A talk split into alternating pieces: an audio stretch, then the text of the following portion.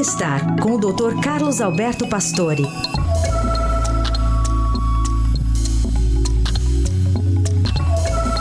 Tudo bem, doutor Pastore? Bom dia.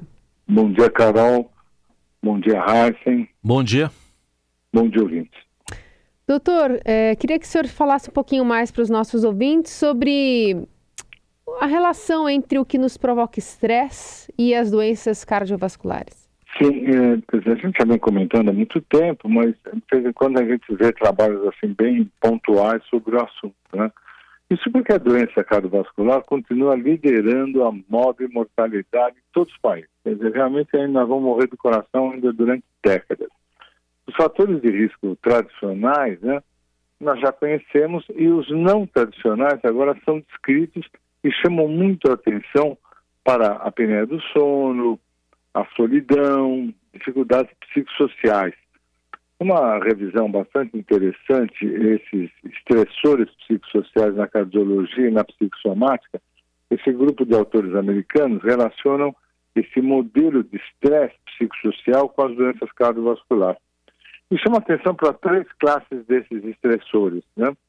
As alterações de vida diária, as condições de trabalho e os conflitos familiares, que são relacionados com maior risco de doença cardiovascular. Quer dizer, praticamente o nosso dia a dia, né? O que a gente faz em casa, é, o nosso trabalho, é a nossa vida diária. Então, isso é importante porque além das preocupações que a gente tem com esses fatores conhecidos, pressão alta, diabetes, obesidade, colesterol, vida sedentária, a gente tem que ficar muito atento a essas condições muito estressantes do nosso dia a dia, que aliás são correlacionados com eventos importantes do tipo infarto e derrame.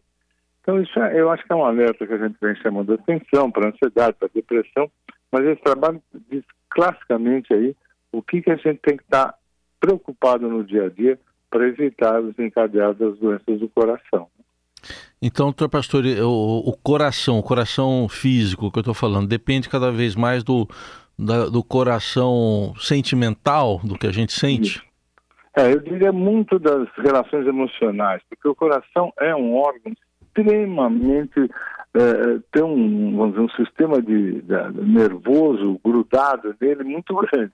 E ele recebe praticamente todos esses estímulos que vêm do mundo si, quer dizer, realmente qualquer alteração, qualquer coisa que a gente sinta, mexe muito com a doença cardiovascular, principalmente com a função do coração, né? Um estresse muito grande, sobe a pressão, aumenta a frequência.